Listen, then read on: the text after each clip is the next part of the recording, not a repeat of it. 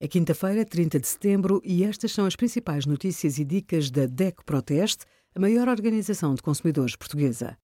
Hoje, em DECO.proteste.pt, sugerimos a organização Euroconsumers distingue marcas com desempenho excepcional em testes e estudos de quatro associações de consumidores europeias, como participar um acidente automóvel e qual a dose certa de analgésico consoante o peso da criança com a ajuda do nosso simulador.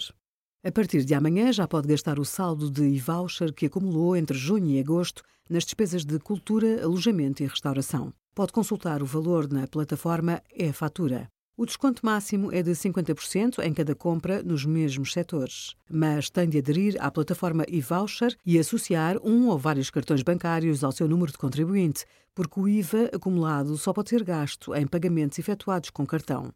Confirme junto do estabelecimento se está abrangido pelo programa, nomeadamente através do respectivo selo. O montante disponível pode ser utilizado até dezembro.